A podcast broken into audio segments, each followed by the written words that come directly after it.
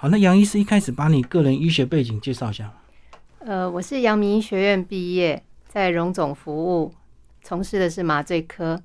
之后在新竹开业了三十年，啊现在回台北。嗯是，那本身的本科是什么？本科是麻醉科，哦，是那后来是怎么样走上自律神经失调这这个专门？因为我们麻醉科在病人睡着以后，开刀的刺激其实是会造成交感神经非常强烈的刺激。我们要如何去平衡，其实是一个很重要的关键。如果在手术当中受到刺激而不能够平衡的话，其实会造成很大的问题。嗯所以其实这本来就是我们本科非常重视的一个项目。所以它就是反映在那个麻醉剂的那个量吗？不是，其实疼痛本身是一个很大的刺激，而开刀不可能没有疼痛的刺激。那如何去平衡这个部分，让病人能够平和的度过，是一个很重要的基转。那另外，我在开业的过程中间，其实很多病人的不舒服，常常都不是有病，他其实是很多的症状在困扰他。嗯嗯，那这些症状长期的折腾之下，很多人就会产生自律神经失调的问题。那我们在这部分如何能够来缓解他的问题？事实上，对他的症状的缓和是非常非常的重要。那由于三十年行医下来，药物也用的相当的多，嗯，对药物的副作用也非常非常的了解，所以我们现在是致力于做非药物治疗，也就是说，如何用非药物的方式，不论是个人的养生。或是我们医疗上的治疗，能够让病人以非药物的方式而得到很多自律神经失调或是疼痛的一些症状的缓和。那如果能够让病人能够恢复到良好的状态之下，其实从症状转化成疾病是有一个过程的。嗯嗯，如果我们能够在这个过程让他缓和下来，然后教导他正确的养生方方向的话，有时候病是可以不用发生的。这其实是我们现在最想要做的部分。所以现在会有很多不明原因的疼痛，或者是那种反应，是不是跟这个科技或文明的发展是有关系的？应该是跟我们的活动习惯有相关。嗯，因为远古时代其实我们人的劳动是非常多的，对，所以我们的演化是需要一些正常的劳动。当然，劳动过度会有劳动过度的问题，但是现代人的生活形态，劳动相对是非常的少。嗯，那甚至很常常会发生一个固定姿势做一件事的哦，的问题。嗯，那这常常会造成很多症状。就像上班族这样固定的对，坐姿，上班对，族，呃，固定的一些，其实也不只有上班族，譬如说你说厨师，好、他整天剁菜，嗯那那个也会造成一些问题啊、比如说呃，美容师，他拿着那个吹风机，嗯，其实他也会有他的问题，所以每一种职业都会有他的相对的职业的问题，嘿，是。所以照这个趋势发展，未来只会更严重。其实我觉得这不是更严重跟更不严重，每个年代有每个年代的问题。嗯哼也就是说，譬如说以前大家跪着插秧，嗯呃那时候就有跪着插秧的问题。哦，哦，所以这个有了机器人取代擦地板这些工作以后，可以减少这些，但是也可能会产生其他，因为你由于减少了一些活动而造成的。嘿所以这样讲，我们当下就处理好我们这个时代的问题就好了。当然，当然，我我一向是向前看，我如何让病人能够在可见的未来把他的问题解决到最好，然后教他怎么样来照顾自己，让可见的未来可以好好的过，而不要再一而再、再而三的受这些症状困扰。因为其实很多症状不断的困扰久了，人真的就会生病了。嗯哎嗯，是就好像病人医院住久了，好像没病也会变有病啊，因为他一直感觉他有病嘛。其实住在医院应该是有一些是因为活动不足啦。嗯其嗯，实我们也处理很多手术后疼痛的病人。手术后疼痛其实分三大方向，一部分是他原先为了这些疼痛而去手术的原因，不一定对因为手术而完全缓解。第二个，手术本身一定会对身体有一些伤害，对这些伤害也可能造成一部分。那更大的一部分就是说，你手术复原的那段时间，你没有活动，嗯，哦，那没有活动也会衍生很多问题。所以在手术后疼痛，其实有这三大部分要来处理。所以，我们对对这些慢性疼痛的治疗来讲，其实我们分得很细，嗯嗯嗯。这样子比较能够抓到问题。所以这样讲，不是说躺着休息就会好，有时候还是要适当的活动。诶、因为躺着休息过久会有问题。嗯嗯比如说，呃，我用最极端的例子，骨折的病患，骨折后通常我们都要固定，对，让它不能移动，促进骨头的愈合，不要肾歪脏掉。。嗯，但是那段时间，你为了骨头的好，你要牺牲软组织。嗯，所以骨头周围的软组织，通常很多人都会发现，当它可以动了，它的骨头照片都很好了，拆掉了可以动了，他会发现他那附近的肌肉群全部都是萎缩的，嗯嗯，而这萎缩其实会造成很多问题。就要新的复健的开始。怎么样？因为有一些人事实上萎缩到他开始会有疼痛的问题，对不动都会痛，那是最惨的。动会痛是比较轻微一点，嗯不动都会痛是最惨的。那当你不动都会痛，那日子就非常的痛苦。事实上，软组织的萎缩有很多可怕的现象。第一个没力气，这大家大概能够理嗯对解啊，但是大家没有想到说萎缩会造成疼痛。嗯，原因就是说你在萎缩的过程中，你循环是变差的。对，然后你神经有可能被这些萎缩的肌肉去夹住，一旦夹住以后，你就会产生动也痛、不动也痛的问题。是，那我们在治疗的时候，就是用非药物的方式去把这些夹挤的地方松开，然后再教他正确的活动方式。那一般来讲，肉慢慢长四到六个礼拜，就有可能慢慢长得比较正常一点。那这时候再产生压迫夹挤的可能性就会下降。嗯，是。所以我们刚刚讲的重点就是过度的劳动，或者是过度的不动，都会造成问题，对不对？是的，没有错。嗯，好，那其实这本书绕着所谓的冷处理，呃，来抗发炎。那其实有很多人对这个冷啊，比如说洗冷水澡啦，或喝冷水、喝冰水，好像都有一些不是太全面的看法，对不对？是，这也是我们写这本书的一个目的。对很多人来讲，冷会恐惧，对啊、但是事实上，过热也是一个很大的问题。嗯，那现在大家大概会比较了解过热产生的问题，因为大家现在都几乎都在用电脑。对，好、那电脑只要使用上你没有注意好散热的问题的时候，它很容易就宕机。没错，对嗯，事实上，我们有时候在处理一些自律神经失调，有很大半的比例是热宕机。嗯，那热宕机的时候，我们用神经调节术帮他做冷调理，好让他重新，等于是一个呃，我用一个很简单的描述，就好像帮他重新开机。嗯嗯，那一次、两次、三次调节下来以后，他脑子其实我们脑子有自然修愈力，嗯，只是说你如果让他热宕机，他就没办法了。那这时候我们让他冷处理下来，然后让他重新开机，那发挥他自然的疗愈力的时候，慢慢的他就恢复正常了。嗯，是是。所以这样讲，我们宁愿在冷一点的环境，也不要过热，呃，相对来应讲该是来比较讲轻微。是看，所以说冷跟热其实是一个相对值。哦嗯，那你在冬天很冷的时候，你再给它灌冰水，你再给它洗冷水澡，当然很多人就受不了了。对啊，但是相对的，你在夏天，明明你身体是很燥热的情形之下，你逼他要喝热水，逼他要洗去泡温泉，其实不舒服的。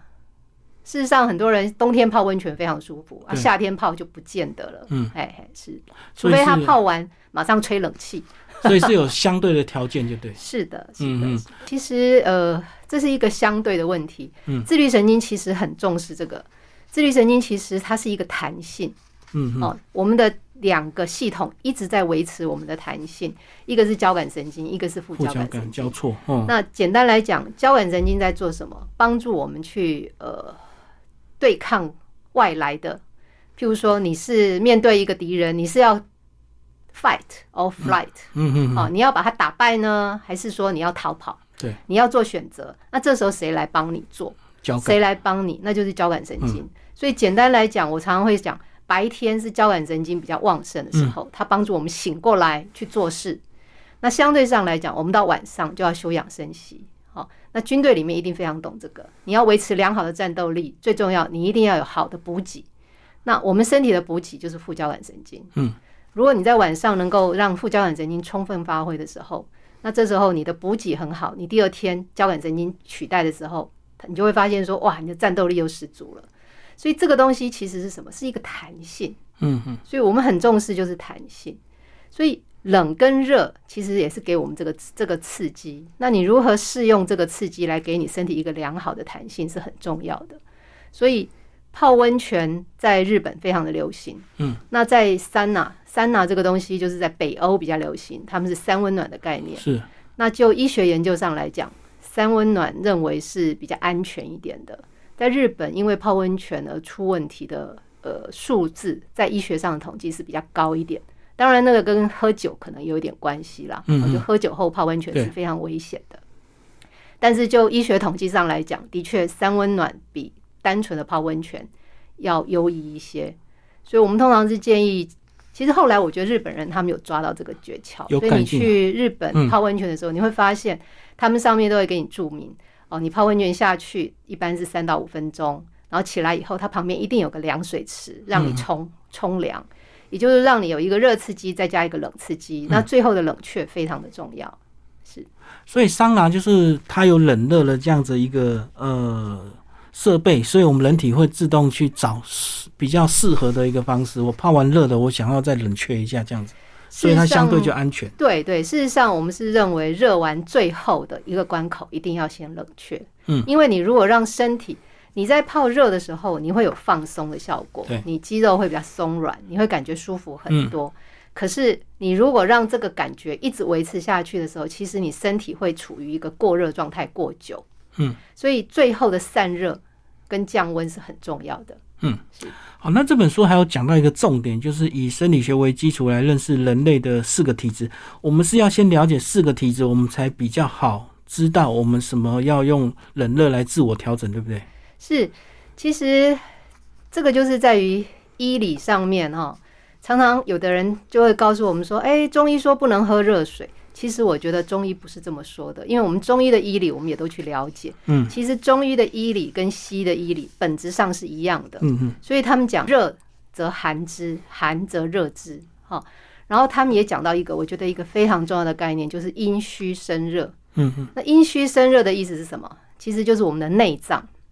你内脏在发炎的时候，其实你里面是在发热的。嗯哼，那我们用俗话讲，大家最听得懂的，大概就是火气大。嗯，所以所谓的阴虚生热，我觉得就是火气大。那当你火气大的时候，这时候你如果再给它加热，那就是添油加柴，那结果你会把自己烧死啊。嗯嗯，哦，所以有一些人不舒服，他或许会觉得他手脚很冰冷，这时候你就要去分辨，是他到底是外冷内冷，还是外冷内热。如果他是外冷内热，其实他是火气大，嗯，那这时候你叫他喝热的，叫他泡热的，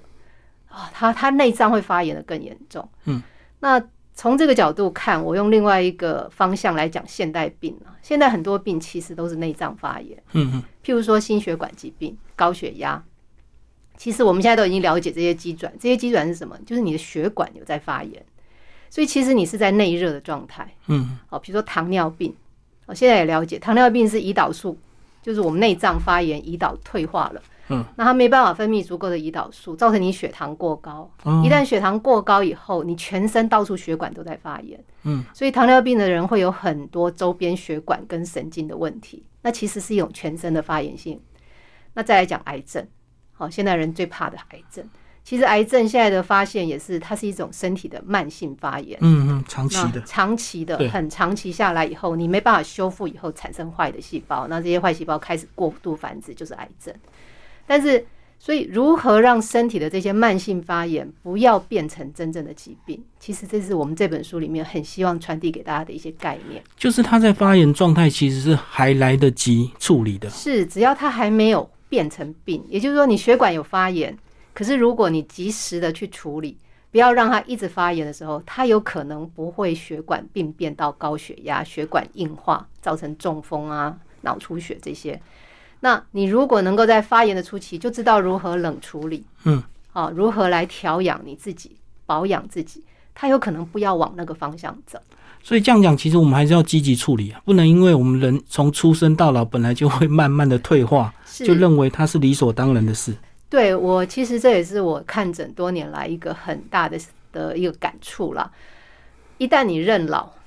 好，一个人一旦他觉得说他就是要服老，这些不舒服他要和平共存，一旦他开始有这个概念，他身体就开始往下走，会更快。因为他会放弃，对，他不再努力了，他其实他会掉得很快。嗯，所以我比较欣赏的老人家是说，他承认他老，可是他还是很努力的去做一些改善他身体的事情。嗯，那只要他有这个动力，然后我们再教导他，那他有困扰的地方，比如说他想要做一个运动，对他身体是好嗯的，可是由于他的疼痛，或是他的无力，或是他有一些神经卡住，没办法自然的操作，嗯，我们可以去帮他找出来。然后帮他舒缓以后，再教他正确的运动，嗯，他是可以再缓和下来，甚至他还可以再进步的。嗯，是就是要积极面对。对，所以承认承认自己老不是问题，嗯但是认为自己老就必须跟苦痛和平共存。我我不我不赞同这个概念，因为我发现，嗯，只要有这样的概念的老人家，通常他退化的非常非常快。可是有些人积极面对，他可能选择有什么大小病，他通通去挂号看医生。可是现在医学的处理，如果你没有严重到一个程度或症状很明显的话，其实他也很难帮你是处理。这就是我们刚刚在提的症状跟疾病其实是不同的领域。对，我们现在西医非常的了不起的地方，就在于它把它们分科分得很细，嗯所以你只要找出是什么病，大概都有非常良好的方法可以帮你把这个病去除掉。这是我们现在西医精准的地方，所谓的精准医学。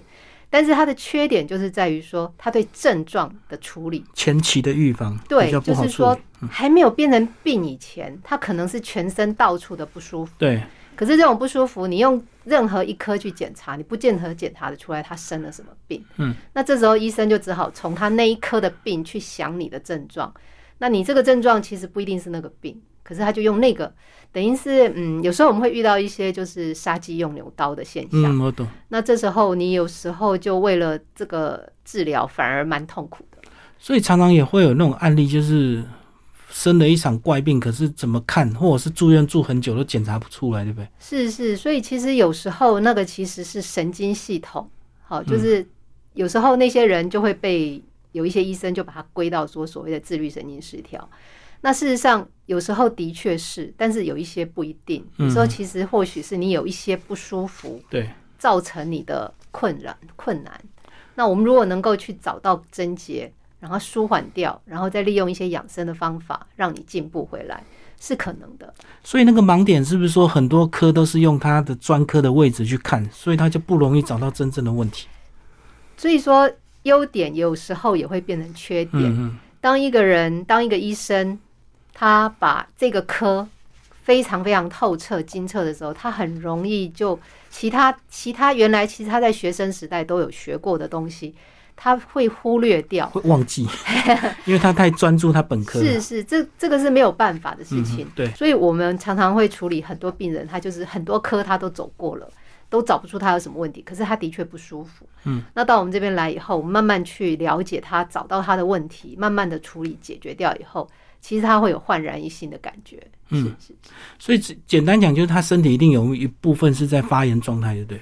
呃，应该是说有一些症状在困扰他，嗯那这些症状他不见得是有病，也就是说，因为这些症状去找，其实相关他并没有什么生病。但是在这个地方，如果我们能够把他的症状缓和掉，哦，譬如说有些人是脖子不舒服，可是他去照 X 光，他他的骨头什么没事啊，哦，但是他就是不舒服啊。那其实是什么？常常是一些周边神经。哎、对，嗯、哦那周边神经其实是目前影像学检查不出来的。嗯嗯，所以我们是利用触诊跟我们的经验，好去找出它哪一些周边神经有卡住的现象。我们把那边疏解开以后，其实他就会发现他脖子轻松很多，但是只是轻松还不够，我们还要教会他如何去照顾他，好，然后去了解他平常的生活作息，哪一些可能是加重的因素。那有没有办法从生活中间去找到一些方法去做调整，或是做一些呃，譬如说有一些人他整天都是这样子，嗯，啊，在工作，那他一定会产生一些问题。那我们怎么样用另外一些动作、运动来把它缓和过去，给他做一个平衡，这个都很重要。所以评估的结果不一定是用药就对了。呃，我们全部不用药，嗯，我们其实主要是靠针，因为我们麻醉科呃针其实就是我们的工具啦，所以我们用针是非常的轻呃很轻松。然后我们如果运用针的话，把那些有夹挤的地方给它疏解开的时候，通常病人就会发现哦，整个人轻松很多。嗯嗯，哎哎、是那跟中医的那个针灸就有点那个，呃，中医的针灸的话，我们也很多病人有时候误以为我们是针灸，嗯，但是事实上针灸它取的是穴道，对，然后针灸的意思哈，灸那个字其实是加热的，嗯，它下面是火嘛，对啊，所以古时候的针灸其实它不是真的把针扎进去，因为现在这种细针都是西方医学现代工业化以后才有办法做得出来。古时候的针灸，它用的是金针银针，都是很粗的嗯哼，哦。那他们的治疗方式其实是在他们的穴道的位置，加热，呃，用针，他们的针要用以前一定会稍微加对热，对然后碰一下而已。真正古代的针灸是这个样子，所以针灸的意思跟我现在用的冷处理是呃不同的面向，因为他们用的是穴道，嗯，那我们用的是神经，其以实前是完全不同的以。前他们烧，我们都以为是在消毒、欸，原来是在加热，呃，我认为也是一个消毒的概念，哦哦哦因为古时候没有抗生素嘛，对，所以你如果真的把针铁针把它砸到病人身上，你知道那个铁会制造很多的问题啊。哦，所以那个年代是不可能这样做的。那现在是因为我们我们现在的工业发展有办法做出现在的细针。其实即使现在叫做针灸针这个东西哈、哦，这个其实都是西方工业革命以后才有的东西。古代的针灸是没有这个东西的，所以概念跟它的方式还是有点不同，就对了。呃，差很大。哦，好好好 它纯粹是细针去加热，对，那我们的话，呃，我们有些是干针，就类似像针灸针那一类的东西，嗯但是我们有很大部分是用水针。那我们用的就是生理食盐水、维他命，好、然后把局部神经夹挤的地方，利用神经疏解术把那个地方松开。嗯嗯，那事实上，这样子松开的效果，你的神经没有被夹挤以后，你才有办法开始去控制这个神经控制的肌肉，然后才有办法去锻炼这些肌肉。是不是这样讲说，一才能够让我们开始产生自我修复的能力？是的，没有错。嗯嗯，所以神经疏解术其实真正要去讲它的内涵，它其实就是一种手术性的注射。嗯嗯，我们运用的东西是什么？水刀。嗯嗯那水刀的好处比真正的刀的好处，就是在于它没有伤害性，嗯嗯，因为它是一个身体可溶的东西。对，那我们利用水的力量，那因为那并不是非常强大，我们是慢慢缓缓缓缓推入，所以不会造成伤害。那真正的刀去做粘连的缓解，不是没有效果，但是缺点就是说，你用过真的刀，刀总是会伤害组织。对对对，会有那新的组伤织害。在愈合的时候，它有可能形成新的疤痕。嗯，嗯，对，所以这个专业就是要找对出问题的神经嘛。是最困难的就是这一部分。对对所对，以也就是我们回台北以后，就是专注做在这一部分，因为这个没有三十年的经验行医下来哦，马上就能够找得到，马上就能够听病人的问题，就能知道问题在哪里。这个功力大概不太可能。而且我知道你们都会综合评估，不是只有看他整个人，可能还要了解他的环境跟他吃的食物，才能够大概知道是什么原因去交错产生的嘛。是是是，嗯嗯是。好，那其实还有个章节讲到非常重要，就是驯化作用。对，那个非常重要，那是我们神经的反应。对对对，这个要跟我们稍微解释一下。循化作用其实呃，像刚刚您提到的，就是说大家会怕冷这个问题，原因就是常常把很多事情用物理现象去解释生理。嗯嗯，那为什么物理现象跟生理现象会有很大的差异性？其实一个很重要就是说，物理是讲死的东西，嗯嗯，哈，所以热胀冷缩这绝对没有错嘛，这是物理现象，但是这是没有神经系统，对不是没有生命的，没有脑子的。嗯嗯，所以它就会是直接反应。但是我们有生理以后，我们的脑子会有循化的问题，嗯，比如说你你的手放到冰水里面，哦，我懂。然后你再拿出来以后，你就会觉得这个空气还蛮温暖的。嗯嗯，你的手如果放到热水里面，同一个气温，你放拿出来接触到这个空气的温度，你会觉得，哎，这个温度是有点冷的。所以这就是一种循化现象，因为我们有神经。嗯，所以你想想看，如果是一个从日本回来，在日本过冬天回到台湾的时候，他会觉得台湾的冬天好舒服很哦，温暖一点都不冷。对对，哦，所以我们以前在学校遇到从日本来的乔生，我们都觉得他好神奇哦。冬天我们都穿的厚厚的，然后他还是一个短袖短裤，嗯呃加个毛线背心，他就觉得这样刚刚好。那其实这就是一种循化现象，并不是嗯他的基因跟我们基因有不一样，他一样是中国人啊，哦，一样是华人血统，他只是日在日本长大啊，但但是他在台湾住了十年以后，他也跟我们一样包紧紧的了哦啊，，就所以这就是一循种化。循化现象，是是是，所以照字面解释，是不是有点像野生动物被驯化成这个家畜这样子的一个过程啊？是的。所以你如果整天都喝热水，嗯，好，那你的口鼻，口鼻其实跟脑子是连接的，它中间只有一个薄薄的、一点薄薄的骨头而已。嗯，所以你的口鼻如果整天都喝热的，这时候你对外面的空气稍微降一点点温度，你就会觉得它是冷。嗯，那这时候你的脑子觉得会冷怎么办？鼻子马上就塞住。嗯，好、哦喉咙马上就卡卡，因为它就肿嘛。对。因为我们遇到冷刺激怎么办？让冷空气不要进来，我们就是把它肿起来，让堵冷空气住不容易进来。嗯哼，所以很多慢性鼻炎，它感冒的时候鼻塞，那是因为感冒刺激。过了感冒，它还在鼻塞，其实一个很大的原因是它被被驯化了。嗯，它不断的喝温热水以后，它这边被驯化掉以后，它就会变成对冷刺激变成叫做冷敏感。嗯，所以当你不断的接触热，你就会开始产生冷敏感的现象，这就是一种驯化。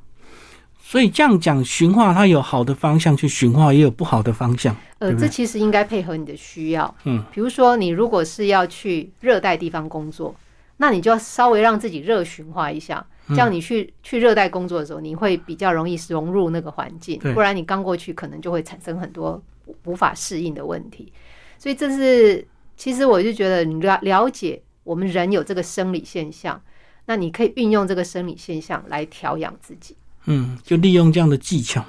对，哎这调其节自实己。对，这其实是一个技巧。嗯嗯嗯，所以你如果是冷敏感的人，那你就不要再一直喝热水，你反过来，你应该开始慢慢习惯喝冷水，甚至慢慢学着喝冰水。那这样子你会对冷越来越不敏感。所以这样讲，这本书其实它的这个顺序就是从一开始我们要先了解我们自己的体质嘛，才有办法去了解驯化对我们的帮助嘛。对，所以体质，也就是说，其实我们在治病的时候，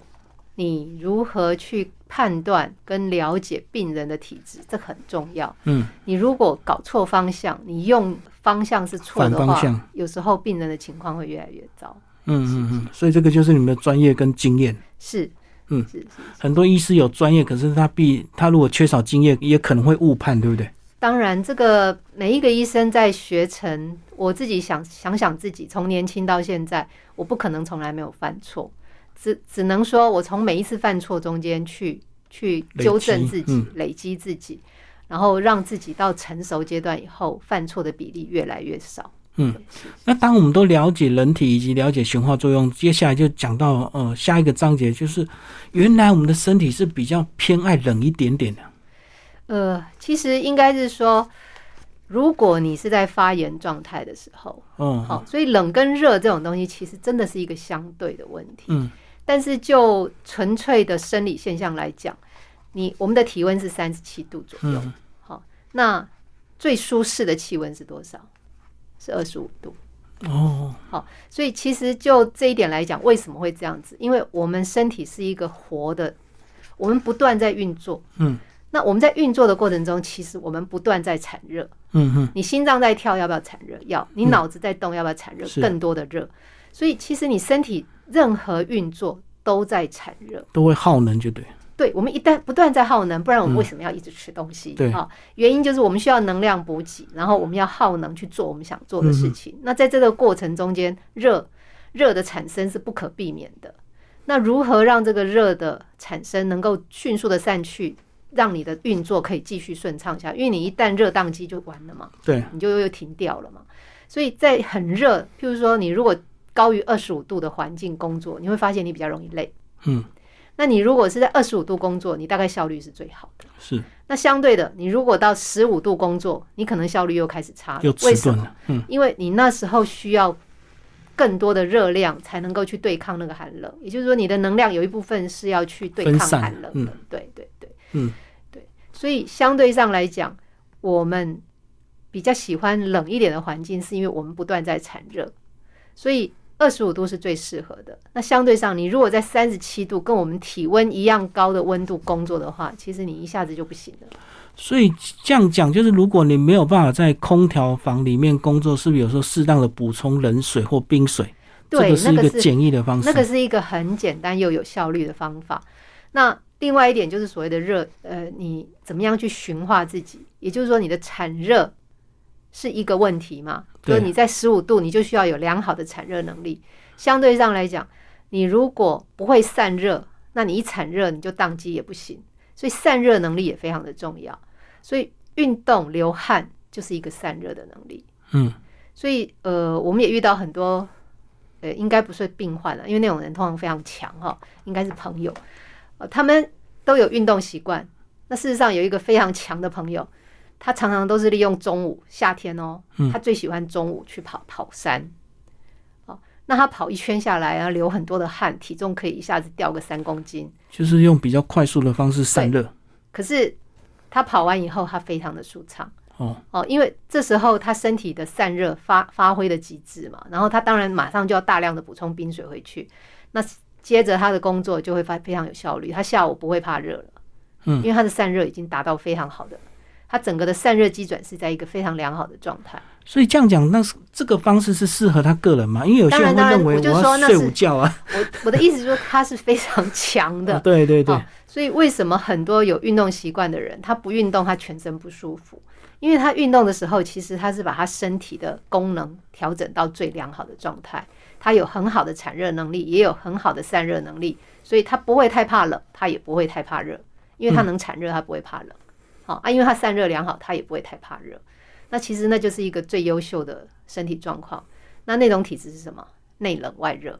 哦，因为它里面的热都会因为他了散解自己出来的。对，可是他手脚呢？你那些运动的人手脚都是温暖的。嗯，事实上在，呃体质上面来讲，比较辛苦的部分就是内热外冷。嗯，很多人会觉得手脚冰冷。对，好、譬如说冷气房里面，因为气温是凉的，那我们的手脚就开始冰冷了。所以这时候有些人就会觉得，哦，手手脚冷，然后我我需要喝热的。可是你其实是动很多脑，像你在播音室里面，你是不断在花脑子在想这些事情。那你喝热的下去的时候，其实你你内脏是热起来的。更热，嘿，那这时候你就会比较烦躁不安，不容易很好的思绪去想你要想的事情。嗯，那这样子就会产生所谓的内热外冷。嗯，那其实这是呃最没有效率的时候啦，比较没有效率的时候。诶，那如果我们生病发烧，是不是内外都热啊？哎、生病发烧其实这也是另外一个很极端，可是大家很容易了解所谓的内热外冷。一般发烧的人常常会畏寒，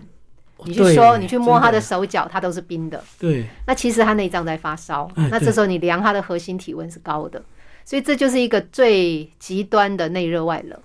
那其实有很多还没有到发烧，因为你身体还能够维持恒温的时候就没有发烧，可是其实你里面可能已经在热了，那这就是所谓的火气大，你并没有真的发烧，好、啊，你可能手脚是冰冷，可是你又烦躁不安，好、觉得几巴会，哦， 哎、真的发高烧，有时候真的会畏寒，我都想说奇怪，身体怎么那么奇妙？对，那就是内热外冷的一嗯个嗯现象。其实有很多一般人，他其实还没有到发烧，可是他已经在那个痛苦的地方了，哦，那刚刚讲说，如果还没到严重到发烧，是这他还没个生病。对，然后是这个火气大的状态，是不是？除了喝冰水，有时候我们中医的一些降火气的茶，是不是真的也有帮助是啊？是所以其实降火气的茶就有一点类似西药里面的消炎止痛药。哦，哦好、那他们都有他们的效果在。嗯，所以说很多心血管疾病有过栓塞的病人，好、去装了支架的病人，医生都会开给他阿司匹林。嗯，好、这些大家都大概都了解，而且都是非常低剂量的阿司匹林。那低剂量的阿司匹林就是一种消炎止痛药，那它本身就是一个退火。其实我认为用用我们俗话来讲，它就是有退火的效果，它减少发炎现象。但是大家也知道它有它的副作用。对，那如果说你吃高量的时候，它对肾脏的负担、对肠胃的负担都会很重。嗯嘿，所以药物像你说青草茶也是，大家也了解很多中草药产生肾衰竭的问题。嗯哦，这个以前现在大概比较少见了，以前是还蛮常见的。那其实这些东西大部分都是什么？都是消炎退火的。所以说，药物的拿捏，你要怎么样去拿到刚刚好？好、这个就是用药的人要要很小心这一部分。 简单讲也不能喝过量就对了。对是的，是的。好，那杨医师这本书的后面举了蛮多案例，是不是也跟我们挑一个来分享？我们讲不是生病的那一部分好了哈，跟您工作比较有关系的好，好，喝冰水、唱歌的问题，嗯嗯，好，啊这其实我们一直都很了解这件事，所以我们常常像我婆婆非常的爱唱歌，嗯，哦，那我们都跟她讲，你你去唱歌的时候一定要带冰水去，哦，啊，她最厉害的时候曾经这样连续唱了二十几条，一个下午，哎或是一天呢、反正她很爱去，在还没有嗯是疫情以前，但是跟她一起去的朋友们，他们都是带温水。对他啊们，顶多唱四条到五条就停了。我好，那原因就是说，为什么我们唱歌，你要让你自己能够持续的维持良好的嗓音，你需要喝冰水，因为它就是一个冰镇的效果。嗯，那简单来讲，就是说，像你去拔牙肿了嘛，那你就要赶快什么冰镇它，让它消肿。嗯，同样的，你唱歌的时候，你喉咙声带是在运动的。对，那你这时候不给它冷却，而给它加温的时候，它就很难消肿。其实用这样的想法，你就会了解说，为什么我们都劝我婆婆去唱歌的时候要带冰水。那事实上，当年我们在新竹开业的时候，有有很多小姐都很爱去 KTV 唱歌，然后唱一唱回来上班的时候就烧瞎了。嗯，那我们就跟她讲，你下次去唱歌要喝冰水。那他们都愿意尝试，就就发现说，哎、真的耶，这样子去唱歌是不会的。哎，这个跟我们以前的印象是完全相反的，也好像以前冰水会让喉咙紧缩、缩起来这样。其实冰水会让它紧是对的，所以说我们要做的是说，譬如说你在发声以前，好、你你要发声前，你喝一点温热的，可以让它松软，你会比较快发声。开嗓就对，对，嗯可是你如果是讲累了，你要补充一点液体，你这时候喝热的，它会肿起来。哦哦哦那这样你一旦肿，你声音当然就哑啦、啊。哦，我懂， 而且跟含糖不含糖有差，对不对？诶，我们刚刚讲的甜冰水，而不是冰饮料。甜跟甜这个东西为什么会有效，是浓度的关系。嗯，也就是说你，你即使不是甜，你用咸也可以。